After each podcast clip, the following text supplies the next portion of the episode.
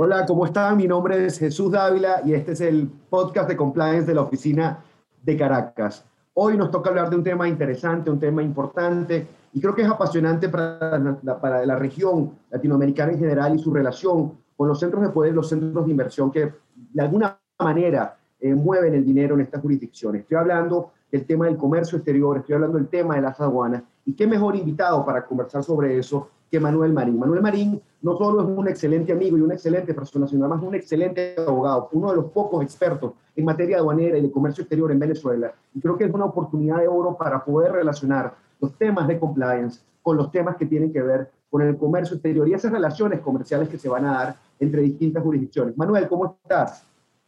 Hola Jesús, gracias por tu generosa presentación. Bueno, hay, hay muchos otros expertos, pero por tu, por tu eh, fino olfato, pues, y por el compañerismo que nos guarda, has dicho lo anterior. Te lo agradezco. Sí, en efecto, eh, cuando hablamos de, de, compliance en Venezuela, ahí viene a surtir mucho lo que tiene que ver con la preparación como persona. Yo, en lo particular, pues soy abogado de la Universidad Central de Venezuela, con posgrado en Derecho Tributario, eh, y luego con eh, diversos eh, cursos y especializaciones en lo que se trata de comercio exterior. En ese sentido, el comercio exterior estamos hablando en diferentes etapas, porque comercio exterior que uno estudia, pues en la Venezuela de hoy es muy diverso y muy distinto a lo que en teoría pudiese ser. Sin embargo, la esencia de las instituciones de comercio exterior y aduanas pues, se mantienen a pesar de, de, mucho de lo que hoy haya podido cambiar la situación del país esa materia. Eh, como tú bien sabes, soy eh, socio del área de comercio exterior de Baker McKenzie. Eh, de hecho, soy fundador de, de, esa área de práctica como tal. Y, y, he sido profesor de, de, Derecho Aduanero, de Derecho Tributario. Recuerda que mi esencia es posgrado de Derecho Tributario. No obstante, cuando te atrapa el veneno del comercio exterior, pues ya no lo sueltas. En ese sentido también quisiera decirte que en los diferentes cursos en los que he podido impartir el comercio exterior y las aduanas, pues te das cuenta que, como te dije anteriormente, las cosas van mutando y, uno tiene que irse adaptando. ¿no?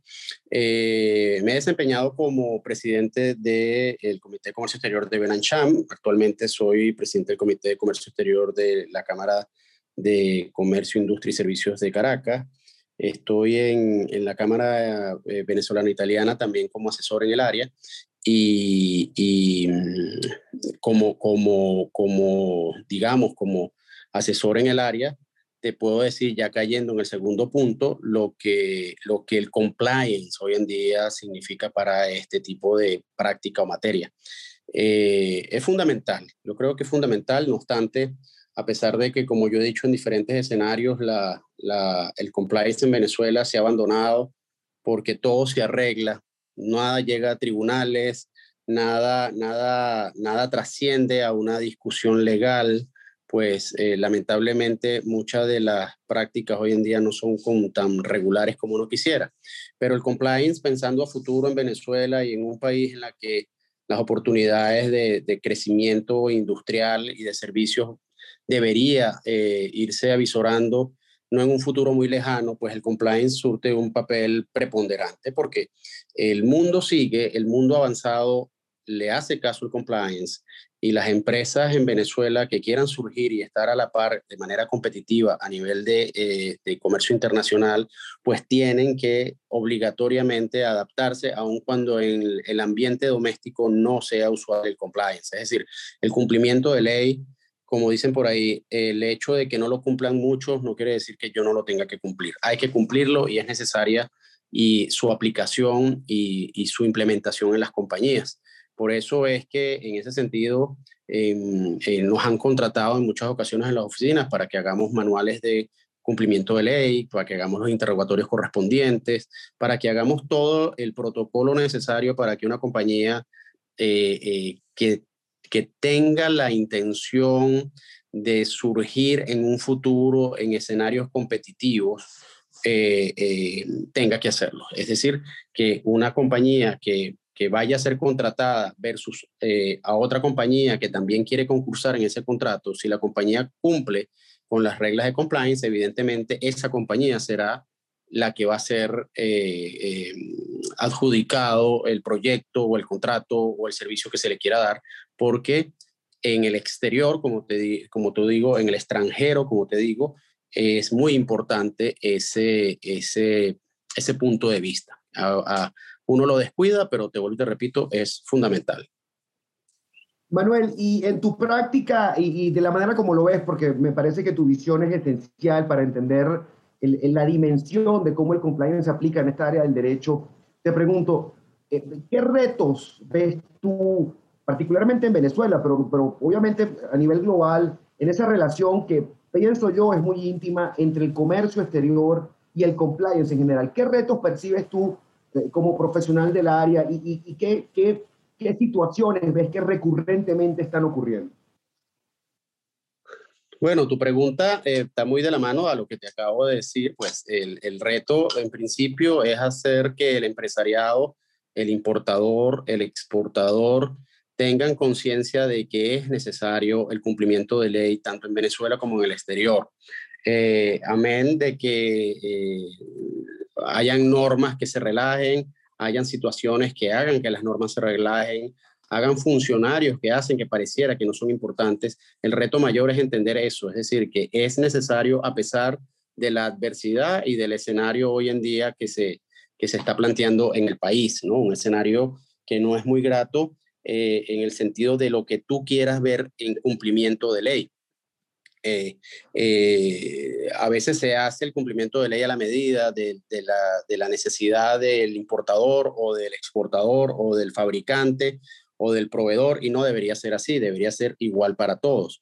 Ese reto, aunado a lo que pueden ser en Venezuela las sanciones, pues viene también eh, a ser muy difícil de vencer.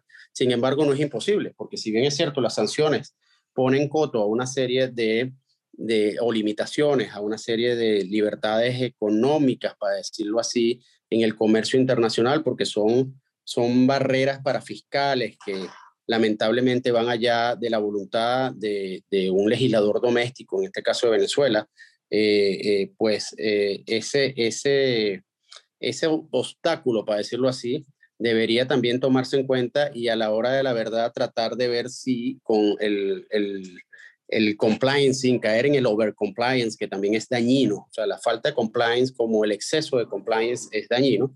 Eh, el, el, hecho de que existan sanciones hace que cada vez se haga eh, más difícil el comercio y a su vez más difícil la implementación en muchas ocasiones del compliance a, a, ciertos productos o mercancías que vayan a exportar. Eh, porque dependiendo de quién es el importador y dependiendo de cuál es el destino y dependiendo de, de, la finalidad que se le vaya a dar a esa mercancía, pues el compliance va a ser distinto. Y las sanciones, a mi modo de ver, pueden, pueden distorsionar un poco el cumplimiento cabal de un, de un compliance eh, bien visto. Pues. Definitivamente el tema de las sanciones y la manera como causan una suerte de disrupción en el comercio internacional, particularmente en la situación venezolana, es un tema importantísimo, delicado. En tu experiencia, Manuel, ¿Cómo has visto esa interacción? Sobre todo porque el comercio exterior participa mucho de, roces con el Estado, es decir, eh, el, pago de ciertos tributos y ciertas tasas, el pago de, los temas portuarios, eh, representa un, reto importante a la hora de, de, hacer estos negocios y ciertamente un reto para nosotros los profesionales del derecho en este tema. ¿Cómo has visto tú esta evolución en los últimos años?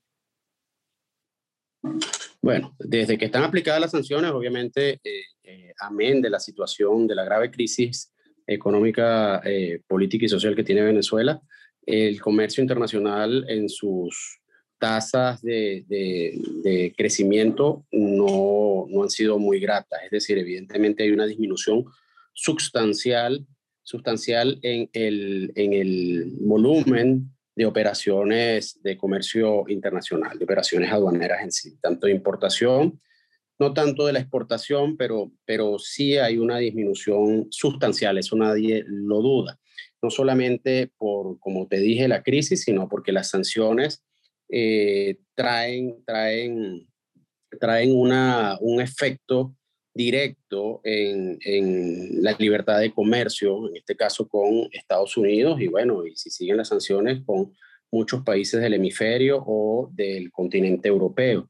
Eh, eso, como lo dije en el anterior, eh, eh, tu anterior pregunta, pues es un reto para el, el, importador o exportador ver cómo se solventa, porque tiene que estar muy cuidadoso de quién es el, su proveedor, tiene que hacer un estudio de ese proveedor, tiene que estar claro de que la cadena que está por encima de ese proveedor también tiene que estar limpia. Es decir, hay una serie de elementos que tienen que ser estudiados previamente a la operación que, que, hacen que se dificulte, que sean un poco más engorrosas, porque ya no es conoce a tu proveedor, sino que tienes que conocer al proveedor de tu proveedor para que tú puedas estar seguro. Eso, como te dije, sin caer en un overcompliance, que muchas veces, en vez de, de facilitar, obstaculiza la operación per se, pero creo que eh, eh, independientemente de los efectos que tengan las, sanciones, pues el, el, tratar de, el continuar, el seguir adelante, el fomentar, pues el, en este caso el luchar contra la corriente se hace necesario, pues la subsistencia y el mundo eh, no para. Por pandemia, por sanciones, por crisis, por gobiernos, no, hay que seguir, hay que cumplir cabalmente con las obligaciones de ley hay que estar seguros muy bien eh, de, lo que, del cumplimiento de la ley de todos los que rodean la operación internacional para poder hacerlo. Tú me dirás si eso cada vez es más difícil. Sí, cada vez es más difícil a nivel mundial. El terrorismo, eh, lo, lo, que es el, las estafas cibernéticas, lo que tiene que ver con, con todo lo que tiene que, que relacionado con con las finanzas eh, malversadas, es decir, todo esto hace que el mundo del comercio internacional, el narcotráfico, eh, se vea afectado. Y eso no es nuevo, eso ha sido siempre. Ahorita con pandemia y en Venezuela pareciera que estamos eh, cuesta arriba y bajo el agua, pues, pero, pero ahí se siguen haciendo operaciones, se siguen haciendo negocios y la verdad que que, como tú sabrás, nos hemos dado cuenta que todavía la rueda sigue dando vuelta.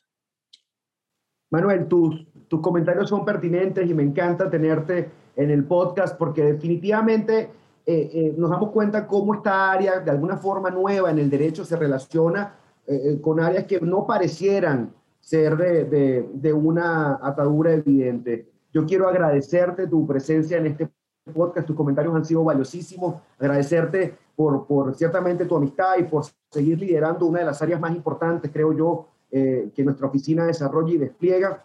Y, quisiera en este sentido, eh, pues darte las gracias y siempre pues estar eh, presente y ayudarnos con este podcast.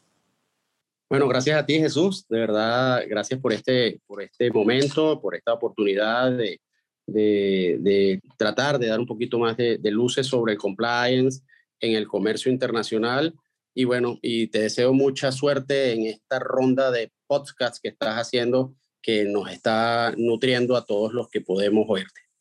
Gracias, Manuel. Con esto cerramos esta edición del podcast de Compliance de la Oficina de Caracas. Mi nombre es Jesús Dávila y estoy seguro que nos escucharemos en una próxima ocasión. Hasta luego.